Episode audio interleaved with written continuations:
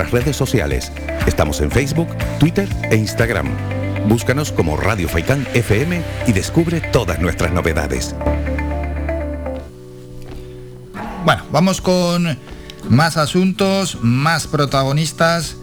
Saludamos a Ramón González y es que, bueno, vamos a continuar charlando con más protagonistas y que vayan pasando por el programa gente que tenga cosas que contarnos y cosas diferentes. Él es miembro del Consejo Político de Aires, es decir, la Alianza de la Izquierda Republicana de España, que a finales de enero celebró en Barcelona su primer congreso, que esto ya se venía preparando de meses de años atrás, en el que participaron delegaciones de diferentes autonomías, entre ellas también la Canaria. Por tanto, queremos conocer más acerca de esta agrupación. Ramón, buenos días.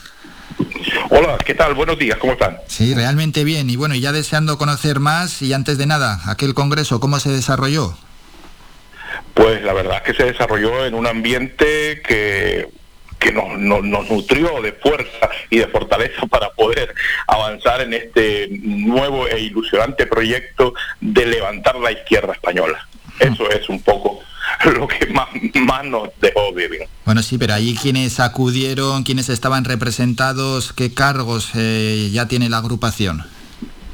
Bueno, dése cuenta que hace un tiempo, un tiempo pues, mucha gente venimos eh, luchando por, por el levantamiento de la izquierda en España, que no existe como tal, y entonces pues nos, nos hemos preocupado. Entonces, una, una comisión promotora ha venido trabajando un tiempo y llegamos al tema del Congreso en el que desde diferentes puntos de España, Andalucía, Murcia, Castilla, Canarias, Aragón, bueno, pues teníamos nuestros núcleos de trabajo porque siempre nos hemos encontrado en los, movimientos de izquierda y hemos coincidido en el programa de esta nueva alianza republicana de la izquierda de España para avanzar en eso. Entonces, ¿quiénes han estado? Pues bueno, mucha gente, mucha gente, muchos nombres, sobre todo el núcleo fundamental se dio, eh, fundamental no, el que dio, digamos, de alguna manera el paso adelante fue en Cataluña. Cataluña, por la situación específica que vive, pues ha tenido, eh, pues, la, digamos, la cabeza política, por decirlo de alguna manera,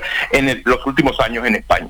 Y entonces, bueno, allí iniciamos y, creí, y consideramos coherente que era el momento de, estar allí y ahí salió para adelante. Entonces, gente de, con una tradición política marcada de muchísimos años, desde gente desde la época de la dictadura de Franco hasta la actualidad militante de la izquierda de toda la vida. Y cuando hablo de izquierda, hablo de la izquierda real y de todo el espectro. ¿eh?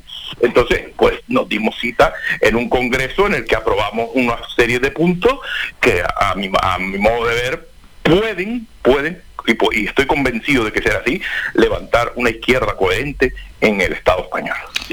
Nombrarían algún secretario general, ¿no? Sí, sí, claro, claro, claro, se nombró. Dese cuenta que aparte de, que nosotros todos teníamos los documentos en los cuales durante un mes anterior estuvimos eh, aportando enmiendas a nuestro documento político, a los estatutos, a, los comités, hemos dejado para más adelante conseguir con los temas que nos faltan porque no se puede hacer Y bueno, y aportamos enmiendas que, durante dos días estuvimos debatiendo y, y, un poco confraternizando todos porque es una cuestión de unidad.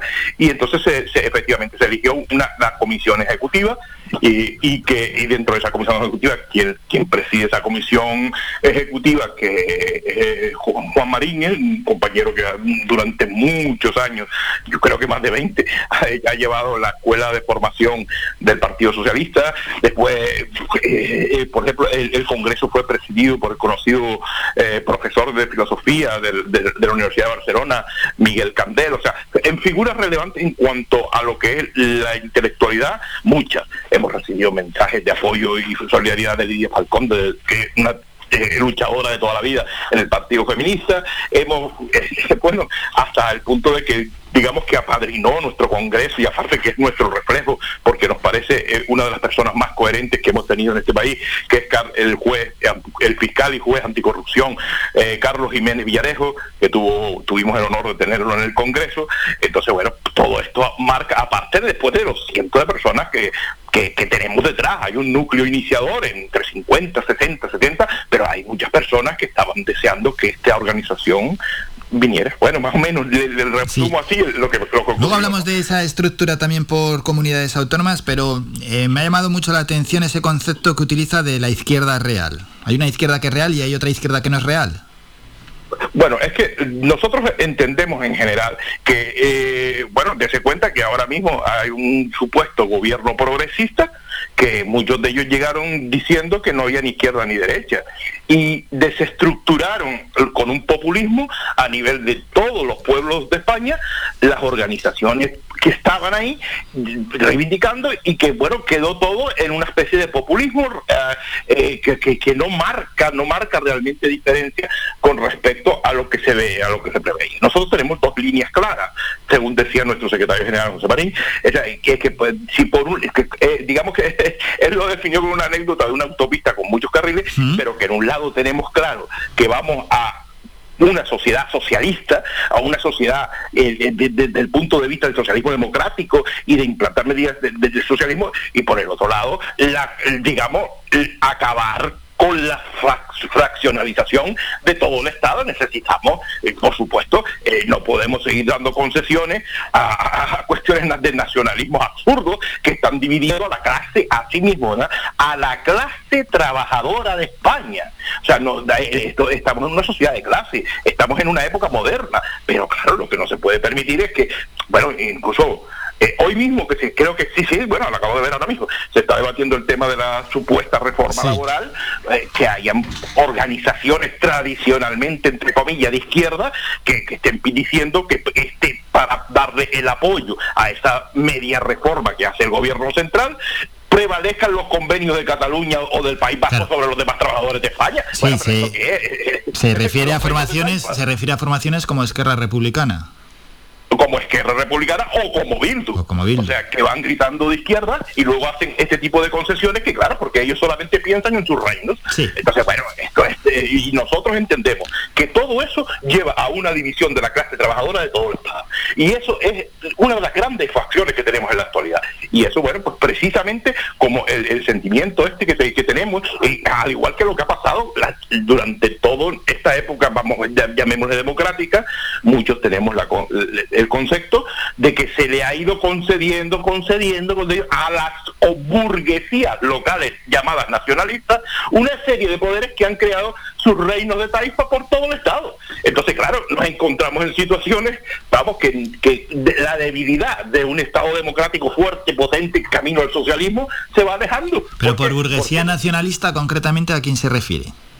Bueno, pues muy sencillo. Miremos, por ejemplo, nuestro caso en Canarias en Canarias, los nacionalismos canarios, hasta dónde nos han llevado. O sea, empezando por lo que podíamos hablar, lo que fue en un principio aquella, aquella aquello que se llamó la coalición canaria, con un, ordenamiento nacionalista, burgués, hasta la nueva Canarias actual, que hoy en día en las instituciones con políticas neoliberales y, sin, y, con, y arrastrando concesiones hacia nosotros. Y eso es en el caso de Canarias, porque además en el caso de Canarias es un caso muy, muy importante en la actualidad, porque todas las miradas están puestas en la actualidad, aunque Cataluña con el proceso del proceso y todo esto eh, se ha situado a la cabeza del, digamos, de la problemática sistémica de España, en Canarias tenemos un gran problema, porque todo el mundo mira hacia aquí por la cuestión de los minerales, tenemos eh, proyectos de dominación por parte de los modelos energéticos, como es el, absurdo proyecto este de, de Chira Soria, entonces pues eh, tenemos aquí está ocurriendo un montón de cosas que necesitan la posición de una izquierda real con las cosas claras y entonces pues nos hemos dedicado a esto y hemos creído que el populismo y todo este tipo de está muy bien, pero que necesitamos una organización de cuadros políticos capaces de enfrentar toda una cuestión económica, una cuestión jurídica, una cuestión social y que una vez estemos preparados para estar ahí, tener incidencia social y luego ya abrir esos frentes, pero es un problema... Ya que estaba haciendo un dibujo ¿no? de parte del panorama político aquí en Canarias, en lo que se refiere a la izquierda, ¿cómo termina ese dibujo? Mm, bueno, no, e, ese dibujo termina en el sentido de que yo, yo por ejemplo, los tres últimos años he venido hmm. siendo, eh, digamos, portavoz de los verdes de Canarias.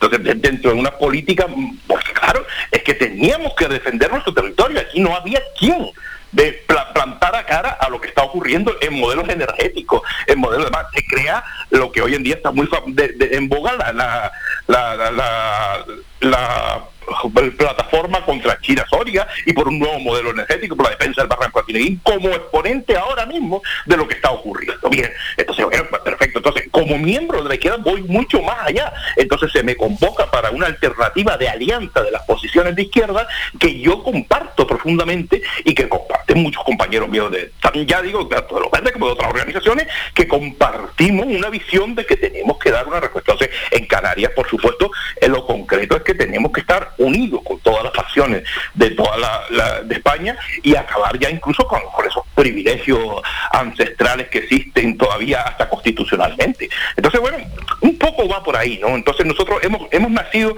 con tres ejes fundamentales y es, que... Sí, no, pero le preguntaba por la presencia de la izquierda en Canarias, de los partidos de izquierda, ¿cómo lo ve?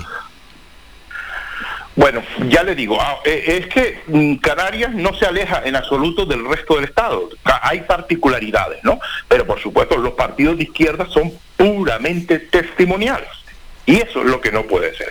Entonces trataremos de que se sumen a un proyecto unificado y poder conjuntamente, por eso, por eso tenemos ese nombre, ¿no? Alianza de la Izquierda Republicana de España. ¿Entiendes? O sea, que ya está bien de las facciones eh, en, cuestiones de reino de taifa, de nacionalismo y demás, que conducen sencillamente al debilitamiento de la lucha de los trabajadores a nivel de todo el Estado, cuando se trata precisamente de que estemos todos juntos para construir una sociedad más avanzada y no en retroceso. Entonces, en eso que comenta Ramón de la unión, que muchas veces se habla de la unión de la izquierda, históricamente siempre la izquierda ha estado más dividida que la derecha, ¿no? La derecha pues ha estado representada por, por pocos partidos, pero en la izquierda, bueno, a veces parece que ya se van juntando los partidos, pero siempre surgen nuevos partidos, nuevas ramificaciones y al final cuando llegan las elecciones, que no, tenemos por qué hablar de las elecciones, ¿no? Pero cuando llegan las elecciones, como que se diversifica mucho el voto de la izquierda y eso con la ley electoral que tenemos eh, finalmente es perjudicial. Es que eso está, está, lógicamente, se planifica de esa manera porque precisamente el liberalismo, el neoliberalismo como opciones políticas de conservadoras y de derecha dentro del liberalismo económico, pues claro, eh, ellos tienen claro cuáles son sus sistemas, entonces eso los unifica. El problema de las izquierdas es que todo el mundo va por la filosofía, va por, digamos, de, alguna manera, por, por el hecho abstracto, entonces surgen mil escuelas de pensamiento y cada uno tiene la suya. Pero el tema es que la izquierda como tal en España no existe. Entonces, por eso le digo, ni en Canarias tampoco. Existen facciones de pequeños grupos que están ahí intentando una, que, que además se han encausado en base a movimientos sociales, porque han sido encausados así, colocando reivindicaciones parciales de la sociedad por encima de todo lo demás, y eso ha hecho un debilitamiento de las organizaciones sociales, en conjunto, por supuesto, con una, por ejemplo, con la materia de la educación, que se ha descentralizado de una potente educación a nivel estatal, con todas las diferencias que existen, y cada reino de taifa ha hecho lo que le ha dado la gana. Resultado, lo que tenemos en la formación de nuestros jóvenes actuales. O sea, un resultado bastante, bastante crítico. Y precisamente ¿por qué? Porque la gente trabajadora necesita de la enseñanza pública fuerte. El que tiene, le sobra, le importa un pepino que usted vaya a, estudiar al instituto para entretenerse. Pero por ejemplo, Ramón, que dice que la izquierda española no existe, partidos como Podemos o el partido de, de Íñigo Rejón o las izquierdas nacionalistas, bueno, ya el PSOE no le digo eh, entonces, ¿cómo lo calificarían a esos partidos? Bueno, vamos a ver, desde si, si, nosotros tenemos un movimiento eh, populista, de, alguna manera, siendo el populismo mirándolo de una manera, digamos, ah, positiva también, ¿eh? porque no nadie dice que sea negativa. pero el más negativo que positivo, pero bueno. No, no, no tiene por qué. Lo que pasa es que se ha hecho peyorativo en la sociedad. Pero bueno, el populismo tampoco es malo. o sea, perfecto. Pero el tema está en que no existe identificación coherente hacia el socialismo. Entonces, cuando durante tu práctica política empiezas a hacer eh, cuestiones y concesiones y empiezas a ver a Claro que eh, todas estas organizaciones, como usted me acaba de mencionar, que no tengo por qué mencionar ninguna, pero como, como Unidas Podemos, ¿no? ¿Me entiendes? Este, ¿Por qué? Claro que consiguen determinadas avances, claro que sí, pero las concesiones reales, el avance, el proyecto real integrador de izquierda no existe, por tanto no hay izquierda. no hay izquierda. Es que incluso hasta el Partido Socialista, siendo de una eh, origen socialdemócrata, ha perdido el origen socialdemócrata, independientemente de que esa ideología no sea la mía, pero entiendo que es una ideología de progreso. Pero es que ni eso representa. Están inmersos en un pleno liberalismo arropados con un áurea de izquierda, porque en España la izquierda no existe, la izquierda tiene que tener siempre, porque para eso existe, o sea, y, los clásicos, y además para eso en la defensa de la clase trabajadora, porque la sociedad sigue dividida en clases y los principios del marxismo siguen vigentes, y claro, por supuesto, en el siglo que estamos, en las formas que estamos y en las maneras que estamos. a eso es a lo que yo quiero referirme, pero si se da cuenta, la situación es hasta peligrosa, porque esta situación de ambigüedad ha dado paso a que resurja una fuerza, digamos, de la ultraliberalidad, de la ultraderecha, que además algunos acusan de fascismo, que eso es otra cosa, que con, acusando a organizaciones de la ultraderecha como fascismo blanquean el fascismo, que eso es un error. O sea, son organizaciones ultraliberales de la derecha. Entonces, ¿por qué? Porque han hecho que toda esta confusión sea de esta manera. Entonces, claro, todavía es que, es que eh, eh, y lo que se pretende, y vuelvo... Sí que es cierto, sí, que en nuestro país al final la palabra fascismo se utiliza muy a la ligera y se le pone una etiqueta ya a cualquier cosa que nos parezca que muchas veces no piensa como nosotros. La ultraderecha por un lado y eh, cree que se está polarizando en exceso la, la sociedad. Bueno, mm, es que eso ocurre siempre porque cuando no hay referentes políticos. Eso ocurre. Entonces, digamos, esa polarización de la sociedad, si usted se fija, es minoritaria. ¿Me entiendes? Pero ah, desde en todo por ejemplo, yo, yo pregunto, ¿no? En toda esta etapa después de la llamada transición democrática y demás, de más de 40 años, eh, los, partidos ultraliberales habían estado representados como mucho en las fuerzas de lo que fue primero Alianza Popular y luego el Partido Popular. Y, y entonces estaban ahí. ¿Entiendes? ¿Qué ocurre? Que hasta se faccionan y entonces en la misma, eh, en la misma presencia descoordinada arrasadora de un núcleo de intelectuales del centro que forman una organización política llamada, entre comillas, de izquierda, que dicen que ya no hay clases, hay castas, que ya la lucha de clases es otra historia y que toman la lucha por la república como sacar las banderitas, como se sacaba eh, cuando no había otra, otra forma, entonces hace que se debilite todo un movimiento social. Mientras pasamos a apoyar cuestiones de género que son importantes, pero no tienen por qué estar por encima de todo lo demás de transformación social, cuestiones de, todo tipo y, y, y que no dan una solución real, sino una solución de parque. Eso han tomado el relevo de la socialdemocracia, incluso prostituyéndola y llevándola a, cuestiones más liberales, porque todo lo determina, no solo lo que yo digo, lo determina cómo actúo y los planes que llevo, y eso estamos carentes. Entonces, de ahí viene lo que yo le quiero decir, que la polarización, es, es lo que decía, cuando ha habido una organización ultraliberal como es, por ejemplo, Vox, y el avance que ha tenido, que además, que es lo que usted decía, y yo le digo también, es muy fácil llamar a todo el mundo fascista, no, no, eso no es fascismo, aunque sus perímetros sean eso. No, no, no, no. Eso es, el ultraliberalismo en su versión más avanzada, porque si no estamos blanqueando lo que es la tiranía fascista. Sí, ¿me entiendes? Sí, tal cual. hay que ser hay que ser precavido en eso. Bueno, pues con lo mismo que pasa con esa cuestión de la ultraderecha y esa llamada polarización que es minoritaria, ha pasado con lo que se ha quedado de la izquierda. La izquierda ha sido relegada a, no a, la parte de atrás, ha sido al cajón que tenemos en casa que no abrimos nunca. Un par de temas más, Ramón, y nos despedimos. Eh, bueno, ha comentado lo de, ha salido el nombre de la República, ustedes lo llevan hasta en el propio nombre del partido, mm, eh, por la forma del Estado. Le quería preguntar, hombre, está claro que van a abogar por la República, pero también preguntarle por la monarquía, la situación que vive la monarquía actual en nuestro país. Claro, pero es que ese es el fundamento de, nuestro... Eh, existe una sociedad que es la que existe, existe un sistema heredado del franquismo, pero es lo que existe, es la realidad. Nosotros lo que hemos visto que en esa realidad, vuelvo y repito, eh, llevada adelante por las oligarquías financieras que han conseguido fraccionar todo un Estado y no existe, por ejemplo, ni una sanidad pública centralizada, ni existe una educación centralizada, ni existe, eh, digamos, eh, una reforma fiscal que no se ha hecho. Se ha priorizado en los impuestos indirectos sobre los impuestos directos cuando eso va en total retroceso contra las clases trabajadoras. Eh, bueno, por no hablar ya de, otras medidas económicas. Entonces, a lo que voy, ¿no? Que sí, claro, la monarquía está ahí, nosotros partimos de principios republicanos de la igualdad y la fraternidad, por supuesto, porque es que es lo que hace avanzar la sociedad, pero bueno, estamos en, en lo que estamos. Es que en España, por ejemplo, hablamos ya, y me retraigo un poco al proceso de la transición, la, lucha por la República era la lucha contra el fascismo.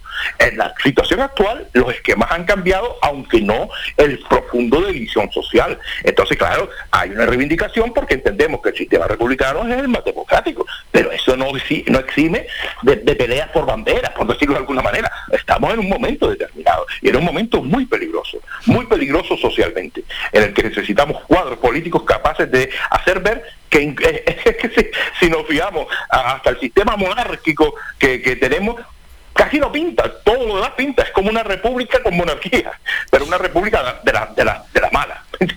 Bueno, un último, apunte, Ramón, ya sobre su agrupación política Alianza de la Izquierda Republicana de España. ¿Qué hoja de ruta se han marcado? Es decir, ¿qué planes de expansión hay? También no solo para todo el país, también para el archipiélago. Sí, por supuesto, gracias. Bueno, dése cuenta que los planes son muchos.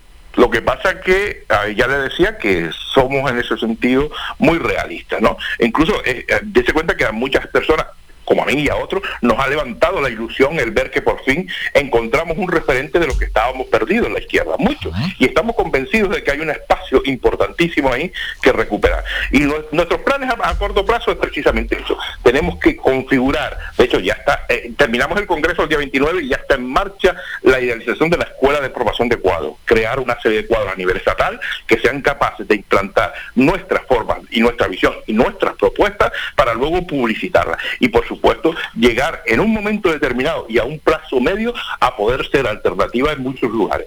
Esa es la idea y, y recuperar todo, eh, eh, eh, todo ese, ese bagaje político, toda esa tradición de lucha que tienen los pueblos de España y ponerla sobre la mesa y decir, señores, esto tenemos que ir caminando. Es nuestra idea, o sea, con toda la, digamos, mm, aspiración del mundo, pero también sujetos, por supuesto, a toda nuestra, digamos, limitación que tenemos en la actualidad, pero que, que, en definitiva la respuesta ha sido bastante grande. Bueno, con eso nos quedamos. Ramón González, miembro del Consejo Político de Alianza de la Izquierda Republicana de España. Gracias por estos minutos. Un saludo. Un saludo, muchísimas gracias y hasta que quieran. Salud. Visita nuestra página web www.radiofaikan.com y descubre las últimas noticias, entrevistas y novedades de nuestros programas, así como volver a escuchar tus programas favoritos en repetición. www.radiofaikan.com